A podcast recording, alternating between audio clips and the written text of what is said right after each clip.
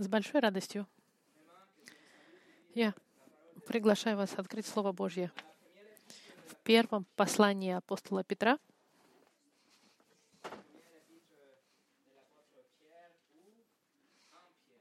Первое послание Петра. Э, пятая глава, я так понимаю.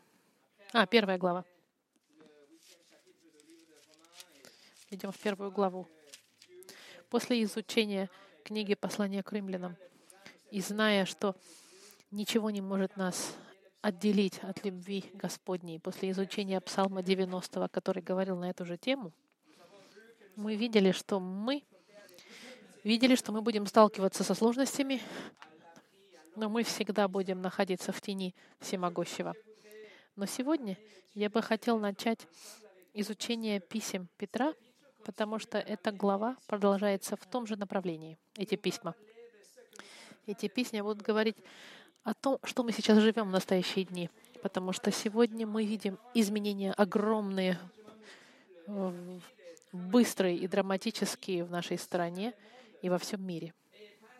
И потому что мы видим также, что течение истории, кажется, берет направление, которое не соответствует ни, ни правосудию, ни, ни вещам божественным, а все идет наоборот. И именно поэтому я был приведен к размышлению о первой, об этих э, главах, чтобы мы начали новую серию вместе. Первое послание Петра. Есть две вещи, о которых он говорит. Страдание и надежда. Испытания и победы. Мир и грозы. Христианин будет страдать. Мы, мы, конечно, не ждем с нетерпением никаких страданий. Мы бы хотели избежать любой ценой испытания. Но истина, христианин будет страдать.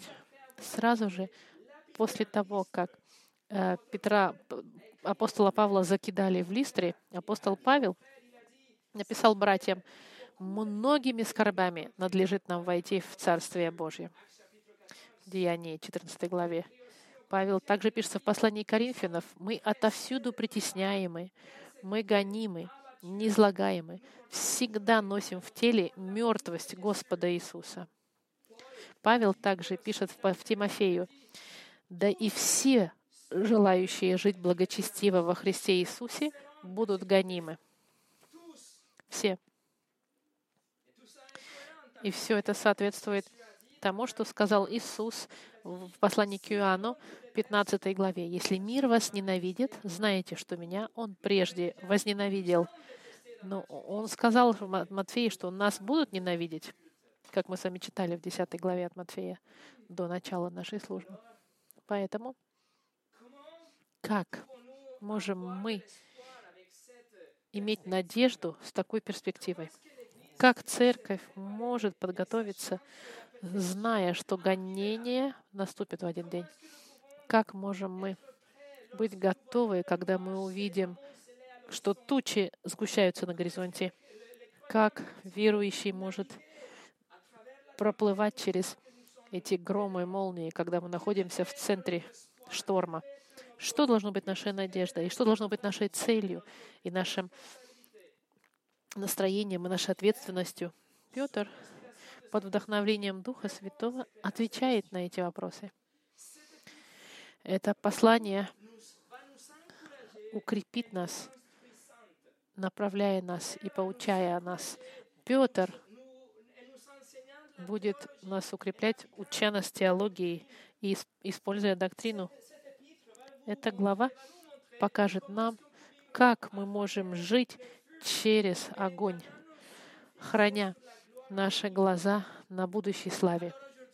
Поэтому сегодня я приглашаю вас начать это путешествие вместе через это короткое и вдохновляющее послание Петра. Комментатор Библии изучающий Библию, сказал, говоря о, об этих письмах, потенциальная важность для современной цер- жизни церкви гораздо, гораздо важнее, чем это кажется. И я очень доволен и очень счастлив начать изучение с вами. Первое послание Петра — это пробежка, это бег торжества среди страдания. Это глава, эти главы на надежду и на веру в действии. Это послание, оно так соответствует тому, что происходит в наши дни, но также и в будущие дни. Именно это мы начнем сегодня. Но до того, как начать, давайте помолимся.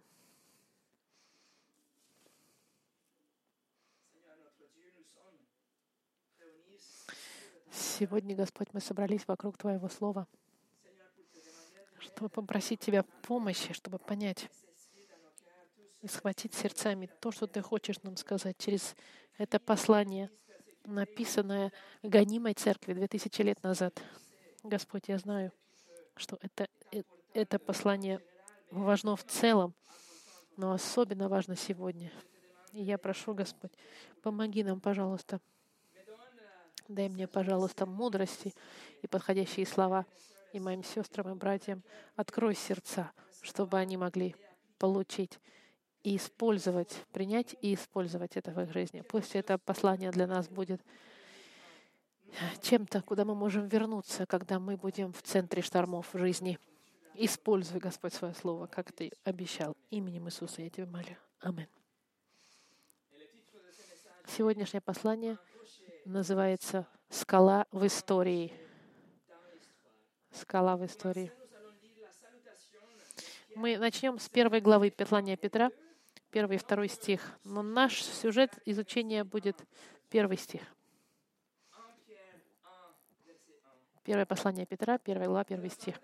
Петр, апостол Иисуса Христа, пришельцам, рассеянным в Понте, Галатии, Каппадокии, Асии и Вифании, избранным по предведению Бога Отца при освящении от Духа к послушанию и окроплению кровлю Иисуса Христа. Благодать вам и мир да умножится. Я бы хотел изучить с вами первый стих э, с пятью частями. И с этими рубриками пятью мы подготовим с вами почву для остатка главы, остатка письма. Мы увидим с вами автор, апостол, имя, история и пришельцы. Начнем с первого. Автор. начало письма пишет, письма говорится Петр. Это автор. Безусловно, Петр начинает свое письмо, обозначая самого себя «Я, Петр, апостол». Не было никаких сомнений через века, что это был апостол Петр, который написал это письмо. И письмо было признано как, как часть вдохновленных Писаний Богом в истории тут же. Климент Римский, один из отцов церкви, в 80-х годах после церкви он уже цитировал из первой главы Петра. И документы, которые у нас есть от Климента Римского, это самые старые документы вне Нового Завета о церкви. И он уже цитирует там апостола Петра. Матиас, другой отец церкви в 110 году после церкви он написал пять э, книг э, о христианстве, и он тоже цитировал из послания Петра. Петр был всегда признан автором. Но вы должны знать, что, что скептики и критики будут вам говорить в отношении первого послания Петра. Критики будут подчеркивать тот факт, что первое писание Петра написано в красивейшей форме греческого языка. Греческий настолько утонченный и изысканный, что это одно из самых последних книг, которые нужно читать, потому что она очень сложна и утонченна. Это не такой простой язык греческий. Тогда задается вопрос, как Петр, грешник из Галилеи, э, рыбак из Галилеи, мог написать на таком красивом греческом языке. Мы знаем, что Петр был в состоянии говорить на греческом языке, потому что Галилея была двухязычная страна, и им нужны были греческий язык для продажи рыбы.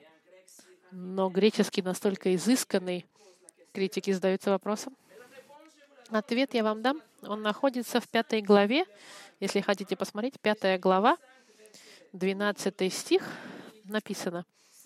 Это кратко написал я вам через Силуана, верного, как думаю, вашего брата. Петр написал это письмо через Силуана. Силуан был его секретарь, чтобы писать это письмо. Кто был Силуан в этом случае тогда? Силуан — это был еврей и лидер церкви в Иерусалиме в соответствии с деяниями 15 главой 22 стихом. Там мы находим под именем Силас, греческое Силас, не, не романизированное, романизированное имя Силуан. Он был в церкви Иерусалима, и он был избран быть лидером в то время. Он был выбран, чтобы объяснять советы Иерусалимскому совету.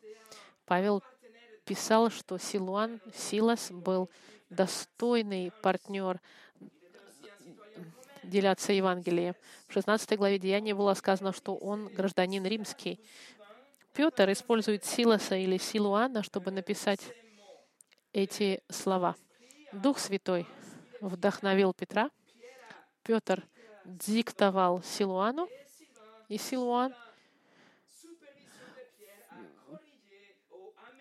с разрешения Петра, скорее всего, улучшал а, грамматику Петра, и это дает этому письму такой тонченный а, почерк.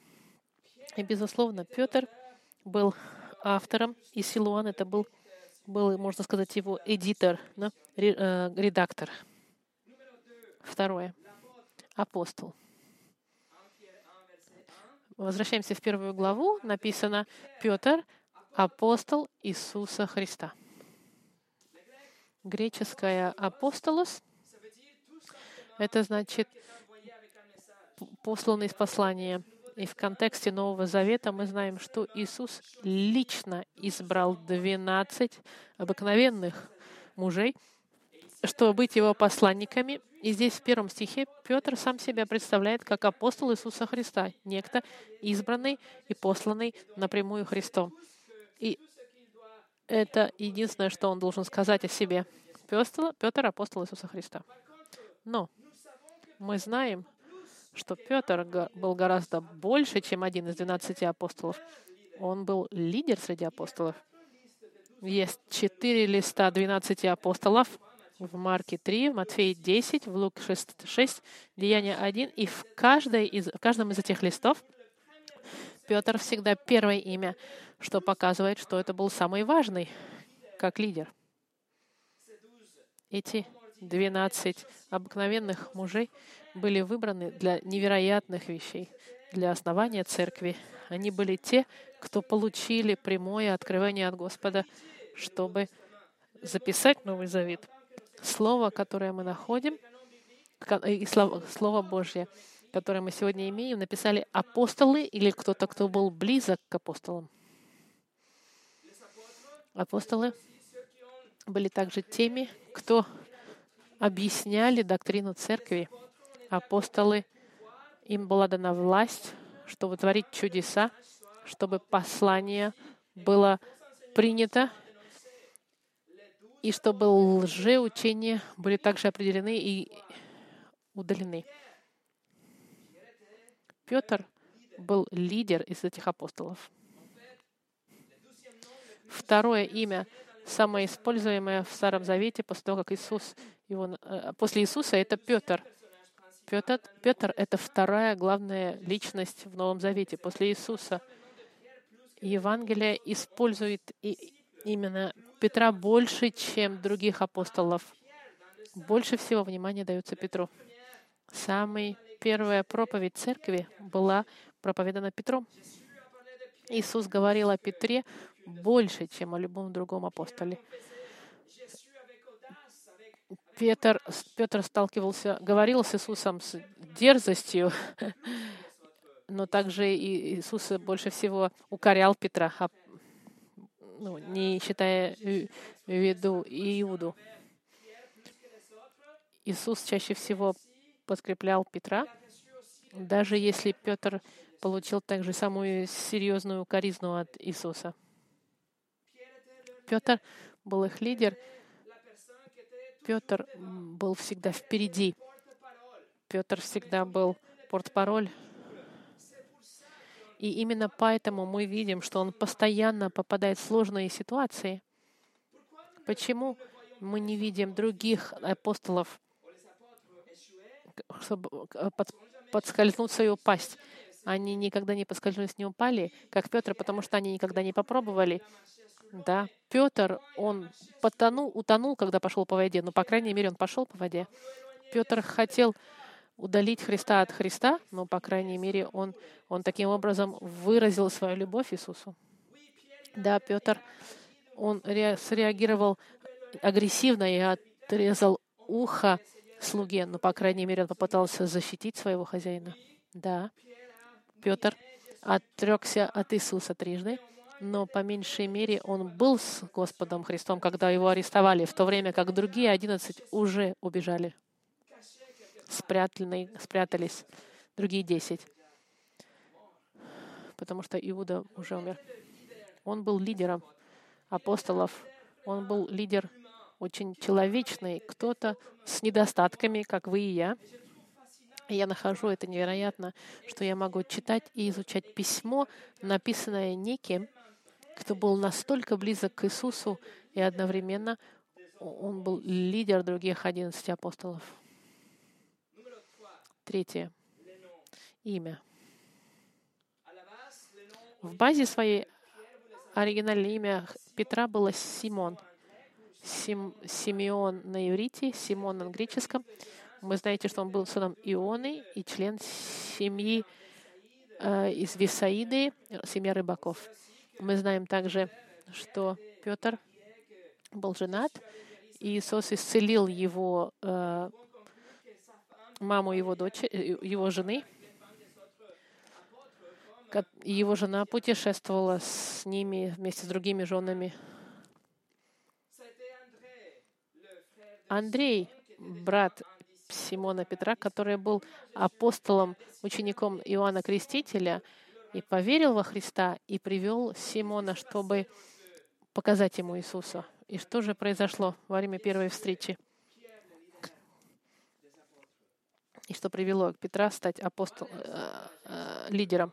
Пойдемте вместе в Евангелие от Иоанна, первая глава. Евангелие от Иоанна, первая глава.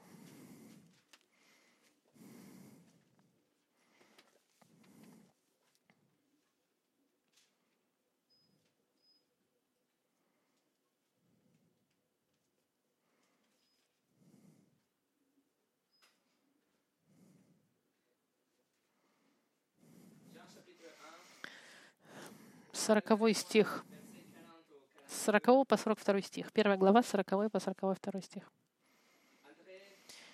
Один из двух, слышавших от Иоанна об Иисусе и последовавших за ним, был Андрей, брат Симона Петра. Он первый находит брата своего Симона и говорит ему, «Мы нашли Мессию», что означает «Христос», и привел его к Иисусу. Иисус же, взглянув на него, сказал, «Ты Симон, сын Ионин, ты наречешься Кифа, что означает камень. Сефа, скифа — это арамейское слово для камень. Иисус сейчас предвкушает лидерство Петра в новой церкви. Иисус знал, что Петр будет твердым и стойким, как камень. Нужно было, чтобы Симон изменится и станет неким несдвигаемым, настоящей скалой, как личность. Он будет камнем в истории церкви, но церковь нуждалась в скале, более массивном, чтобы на него поставить камень. Посмотрите со мной, пойдемте теперь в Евангелие от Матфея, 16 глава, 15 стих. 15 по 17 стих. 15, 6, так, Матфей, 16 глава, 15 по 17 стих. Иисус говорит им, «А вы за кого почитаете меня?» Симон же Петр, отвечая, сказал, «Ты Христос, Сын Бога Живого». Тогда Иисус сказал ему в ответ, «Блажен ты, Симон, сын Ионы, потому что не плоть и кровь открыли тебе это, но Отец мой, сущий на небесах. И я говорю тебе, и я говорю тебе, ты Петр, и на этом камне я создам церковь мою, и врата ада не одолеют ее. Это заявление Петра. Это заявление, которое было открыто Богом. Именно это является основанием церкви. Это камень, на котором будет построена церковь. Здесь идет игра слов на греческом языке. Иисус говорит, ты, ты, Петрос, и на этом Петра я построю мою церковь. Петрос — это значит просто камень. Он говорит, ты один камень, один камушек. Это, это может быть маленький камень или обыкновенный камень, который вы можете кинуть куда-нибудь. Но Петра, второе, дальше, это огромная скала. Петра — это массивный блок, скала невероятного размера. Это камень, краеугольный для основания для здания. Иисус использовал камень, апостол Петр, чтобы направить другие маленькие камни других апостолов и вас, и меня, чтобы его церковь была построена на скале массивной заявления Петра, от которое он получил от Бога, что Иисус был Мессия, Спаситель, Сын Бога Живого. Петр был просто камеш, камень в истории. Но Христос, Он скала в истории. Иисус называл его Петром, но иногда в Евангелии он называет его Симон. Каждый раз, когда он реагирует как грешник, как некто, кто не слушается, его называют Симоном. И потом Евангелие от Иоанна его называет двумя именами, 17 раз, Симон Петр как если бы Джон был не уверен, если он был Симон или был уже камень, или некто посередине, Симон Петр. Но однако, благодаря милости и терпению, Господь изменил его. Он взял Симона и сделал из него Симона Петра, а потом сделал из него камень, апостол Петр. Он взял грешника из Галилеи, а, он взял рыбака из Галилеи и сделал его рыбаком человеков. Он взял овцу и сделал из него пастуха. Он взял испуганного зайца и превратил его во льва. Он взял слабого человека и сделал из него солидный камень. И, безусловно, друзья мои, он должен был стать крепким камнем из-за периода истории, в который они вступали. Четвертое. История.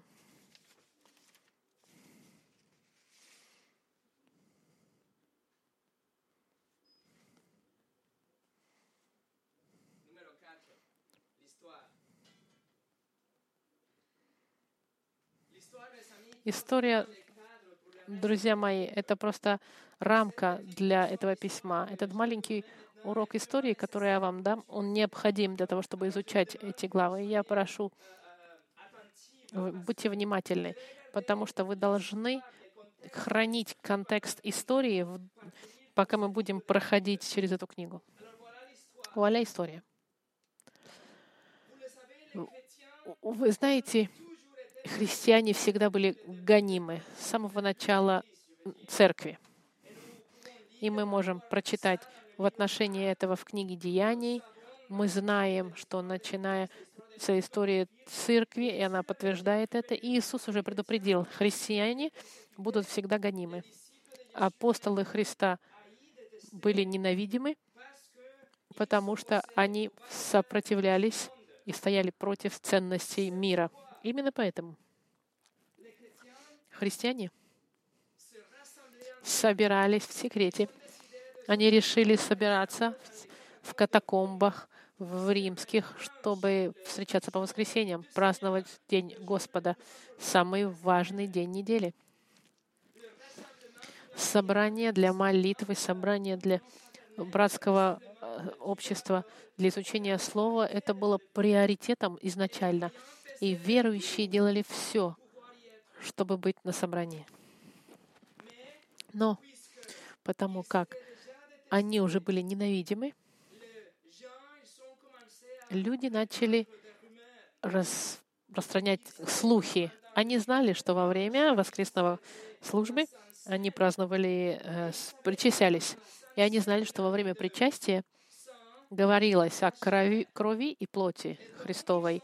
И они начали распространять э, слухи о том, что христиане были, занимались каннибализмом, что христиане в катакомбах ели детей и не евреев. Или потому что христиане друг друга обнимали и обнимались при встрече друг с другом, они предполагали и придумывали, что собрание в катакомбах было как оргия сексуальная. Поэтому христиан ненавидели. Христиане постоянно были дискриминированы и считались гражданами второго класса. Они за ними наблюдали, контролировали, затыкали им рот постоянно. И когда христиане, когда христиане говорили, что они служат, когда христиане говорили, что они верны Христу, а не императору, их наказывали. Поэтому, друзья мои, христиане были просто христианами. Ничего не было особенного в них. Они были просто люди, которые хотели собраться, чтобы прославить Господа, и которые и которым приходилось терпеть испытания, чтобы собираться вместе. Они были светом во тьме. Они не подчинялись мир, миру. Они все видели через призму Писания и отказывались быть частью религии, религии идолопоклонничества или сексуальных оргий тех времен. Они отказывались след, принимать Цезаря как их хозяина, Господа. Другими словами, они просто вели себя по-христиански, обыкновенно. Это были настоящие христиане. Во всех сторон можно сказать, что они были истинные христиане. Но, несмотря на это, гонение было легкое на них. В то время это не было так драматично, не было никакого насилия или не было открытой поиска их крови, не было такого. Но в 1964 году все изменилось. После Господа Христа в 1964 году император Нера находится у власти уже некоторое время. И Нера был известен как который устраивал экстравагантные праздники с невероятными роскошными паласами. Нерон был, делал то, что он хотел, и когда он хотел. Он мог спать с кем хотеть, в как любой момент. Он мог иногда подняться на сцену в свое, во время своего праздника и, и, и почитать поэму или играл на инструменте иногда. Он был актером на своих праздниках. Он развлекался как хотел. У него была вся власть, и он делал все, что хотел. Но сердце у него было очень извращенное. Неро, у него был архитектурный проект, очень амбициозный на Рим. Но у него была проблема. Проблема была, что город уже был выстроен, и не было места для его амбициозных проектов строительства. И тогда, ночью 18 июля 1964 года, э, Рим вдруг начинает гореть. И история нам говорит, что, скорее всего, Неро сам поджег Рим. Римские историки Таксикус писал, что огонь был неверо... ужасный. В течение пяти дней горел Рим и полностью съел 10 из 14 районов в Риме. Потери были ужасные. Культурные потери, человеческие потери и даже материальные потери ужасные были. И, в, и пока эта драма происходила, традиция нам говорит, что Неро играл музыку на башне, пока он смотрел, как Рим горит. Сразу после огня Неро начинает строить невероятный дворец, который назывался бы «Золотой дворец». Он начал строить, пока еще были горячие, пока еще был горячие угли. И из-за этого люди поняли, и быстро распространился слух, что Неро сам был ответственный за этот, за этот огонь, чтобы начать строить то, что он хотел — и люди начали возмущаться против него. И тогда, чтобы немножечко в сторону убрать свою ответственность и спасти себя, Неру решил обвинить христиан в том, что они подожгли Рим. Рим. Он сказал, это начали христиане. В конце концов, все равно к ним относились с подозрителями, с подозрительностью их не любили, они были отделены, Поэтому ничего страшного не будет, это будет натурально, если он скажет, что это христиане начали огонь в Риме. К тому же, христиане ассоциировались с евреями, а атмосфера в Риме была уже антисемитская в тех времена. Поэтому было легко тыкать пальцем в христиан. И плюс христиане были из, из, известны тем, что они говорили, что когда-то планета вся будет сожжена чтобы принять новое творение, и поэтому было легко сказать, ага, это они сожгли Рим, потому что они хотят новое творение. И таким образом римс, римский пожар был а, как бы римский пожар был обвинен, были обвинены христиане, и началось ужасное гонение. Не только по Риму, она распространилась на конец Римской империи, и это было в течение 250 лет гонение длилось на христиан. Христиан ловили, пытали, убивали самым ужасным образом. Таситус, историк римский, который был там, это свидетель личный, он написал, чтобы избавиться от э, ответственности, Неро возложил вину и придумал самые ужасные пытки на класс, на класс людей, которых ненавидели и которых назывались христианами. Издевки всякого сорта были добавлены к их смерти. Покрытые смер... Э, кожей расти... животных, разодранные собаками или прибитые к крестам, или же они являлись э, пламенем в течение в течение, в ночным пламенем, когда день, когда день заканчивался, их выставляли как факелы гореть на улице. Люди такие, как мы, их, их обволакивали в гудроне, потом их поджигали, пока они еще жили, для того, чтобы осветить сады Нерона. Неро был извращенцем, сумасшедший и жестокий настолько, что христиане в тех времен задавались вопросом, может быть, он и является антихристом, который должен был прийти. Из...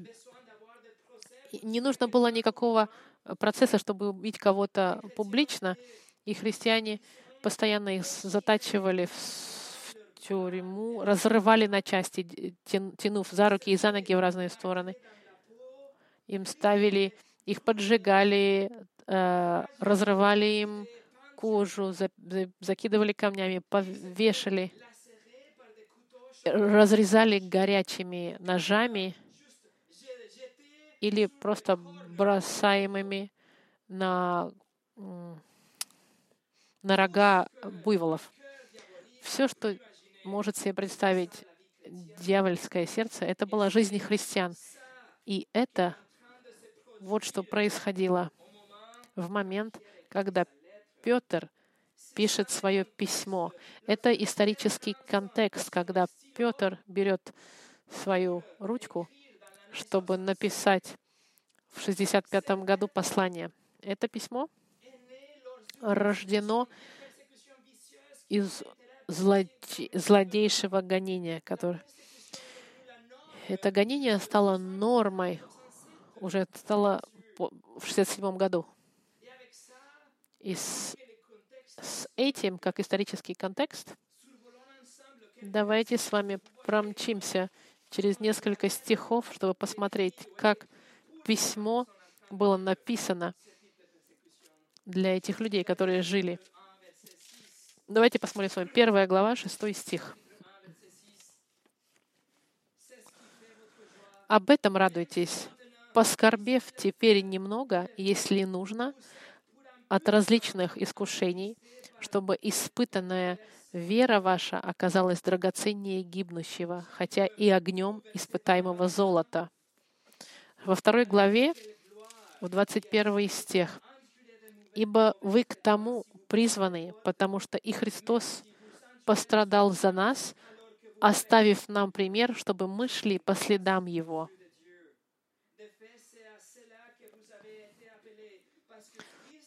А, сначала с 20, главы, с 20 стиха. «Ибо что за похвала, если вы терпите, когда вас бьют за проступки? Но если, делая добро и страдаете, терпите, то годно Богу». Третий стих, 13 и 14. Третья глава, 13 и 14 стих.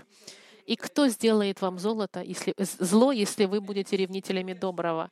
Но если и страдаете за праведность, то вы блаженны. А страха их не бойтесь и не смущайтесь». 4 глава, 12 стих. Возлюбленные, огненного искушения для, испытания вам посылаемого не чуждайтесь, как приключения для вас странного. Но 19 стих. Итак, страждущие по воле Божьей да предадут Ему, как верному Создателю души своей, делая добро. 5 глава, 10 стих.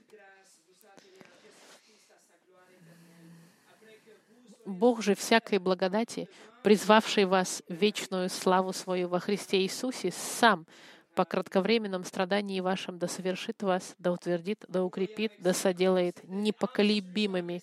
И видите, как было абсолютно необходимо, чтобы Симон стал Петром, камнем в истории — камнем, который будет поставлен на скале в истории личность Господа Христа.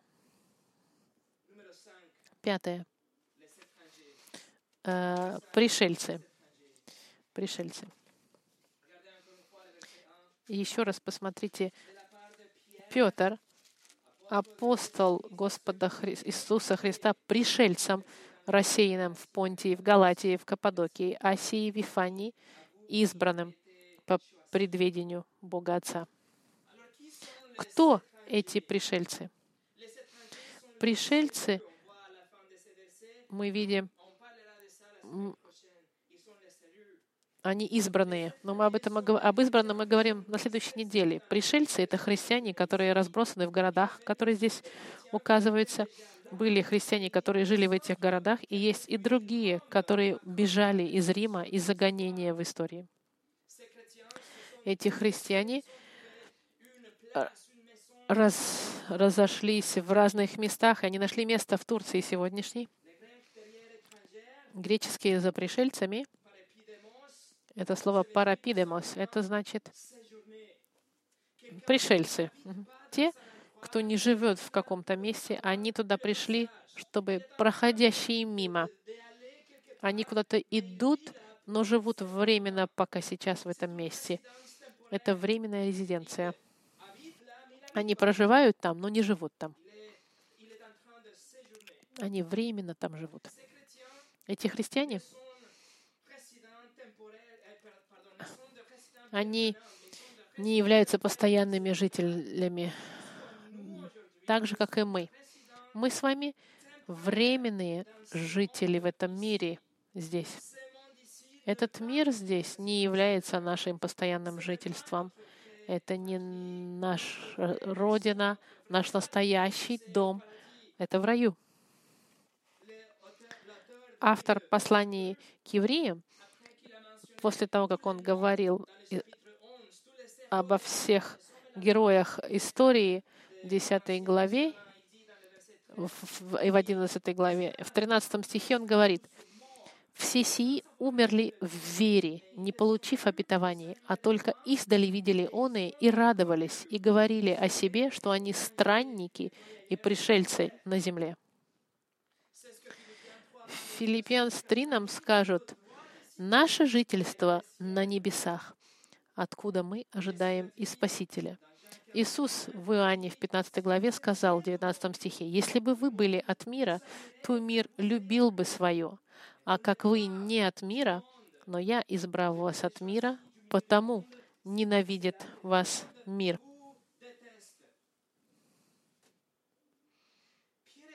Петр пишет своим братьям и сестрам, которые являются пришельцами, странниками, которые подвергаются ужасным, злобным гонениям, и они беженцы, они сейчас временно проживают в других городах и в этом мире.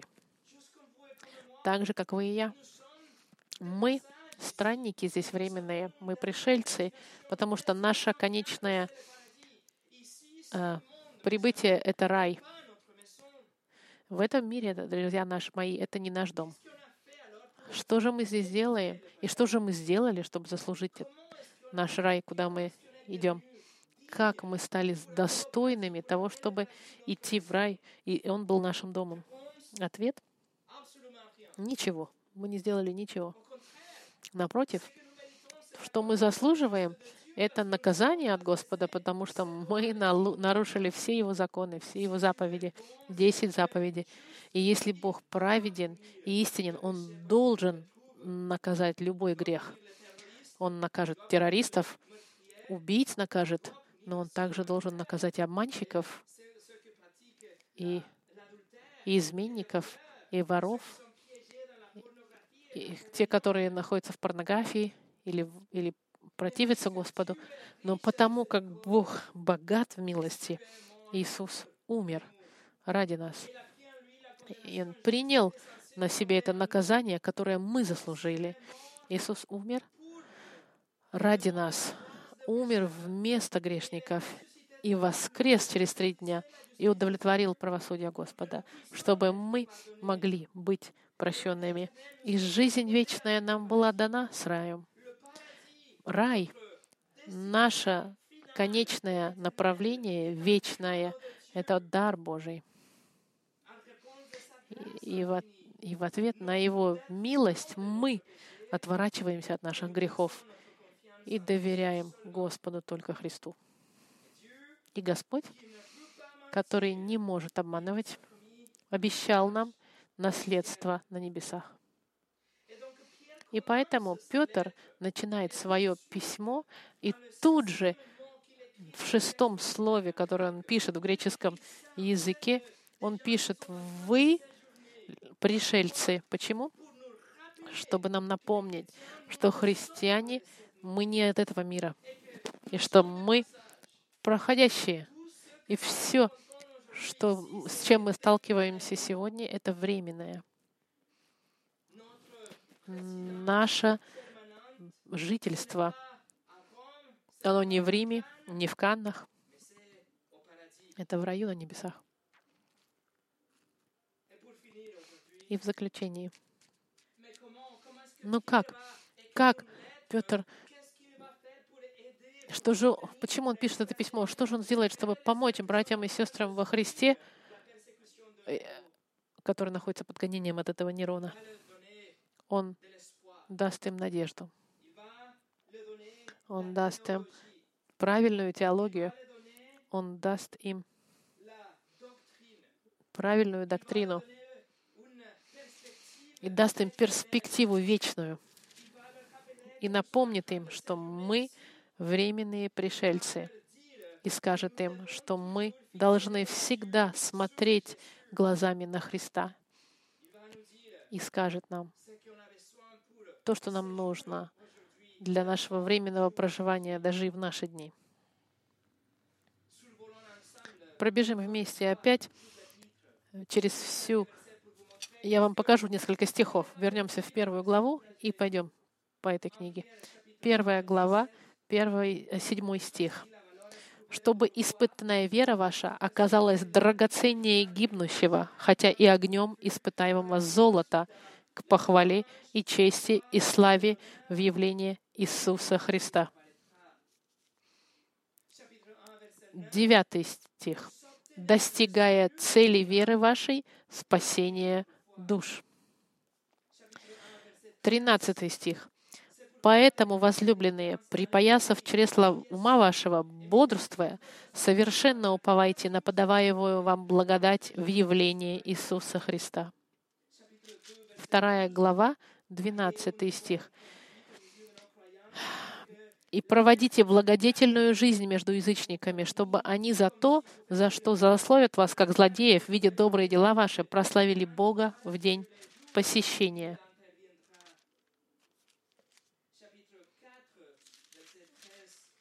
Четвертая глава, 13 стих. А, простите. Но как вы радуетесь, Христ... как вы участвуете в христовых страданиях, радуйтесь, да и в явлении славы Его возрадуйтесь и восторжествуйте. Пятая глава, первый стих. «Пастыри ваших умоляю я, сопастырь и свидетель страданий Христовых и соучастник в славе, которая должна открыться, пасите. Четвертый стих, послушайте. «И когда явится пастырь и начальник, вы получите неувидающий венец славы».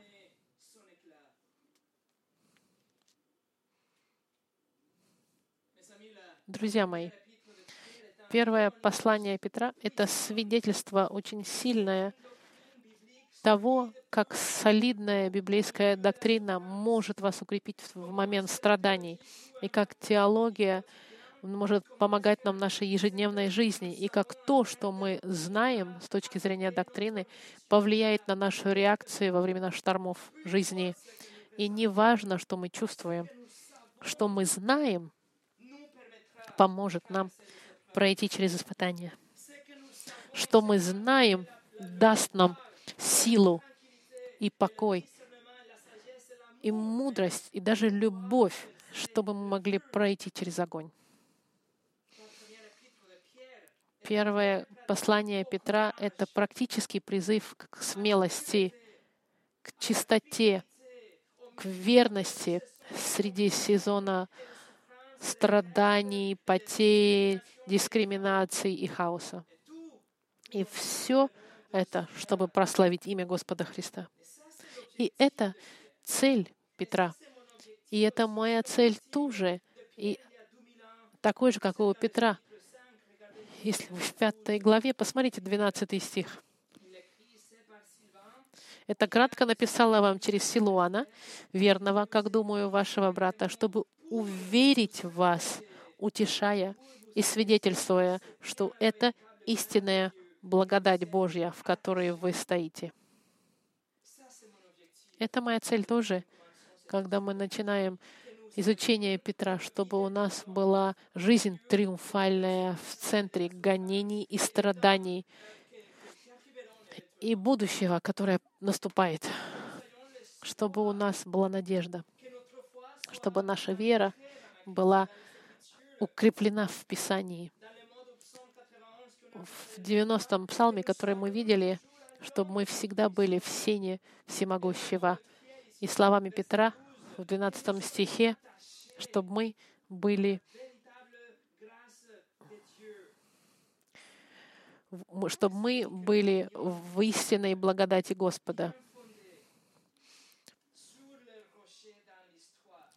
Чтобы наша вера была хорошо, хорошо поставлена на основании истории скале Господе нашем Иисусе Христе. Помолимся вместе.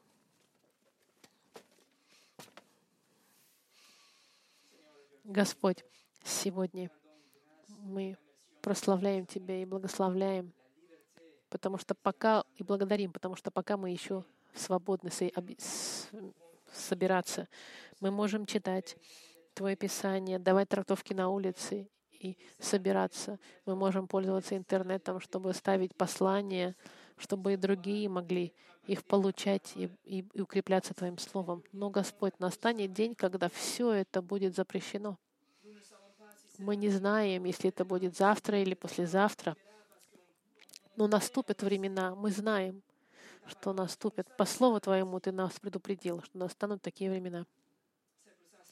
Именно поэтому, Господь, я прошу Тебя в смирении, используй Слово Твое и эту, это Писание Петра, чтобы укрепить нас и подготовить нас, и дать нам силу, чтобы стоять крепко в вере и ценить то, что у нас есть сегодня, и быть готовыми на завтрашний день. Дай нам, Господь, сердце, наполненное любовью к Тебе и к желанию читать Твое Слово и, и пользоваться этой свободой, которая у нас есть сегодня. И быть готовыми через Слово Твое и через Духа, который Ты нам дал, быть готовыми к тому дню, когда наступят сложные времена.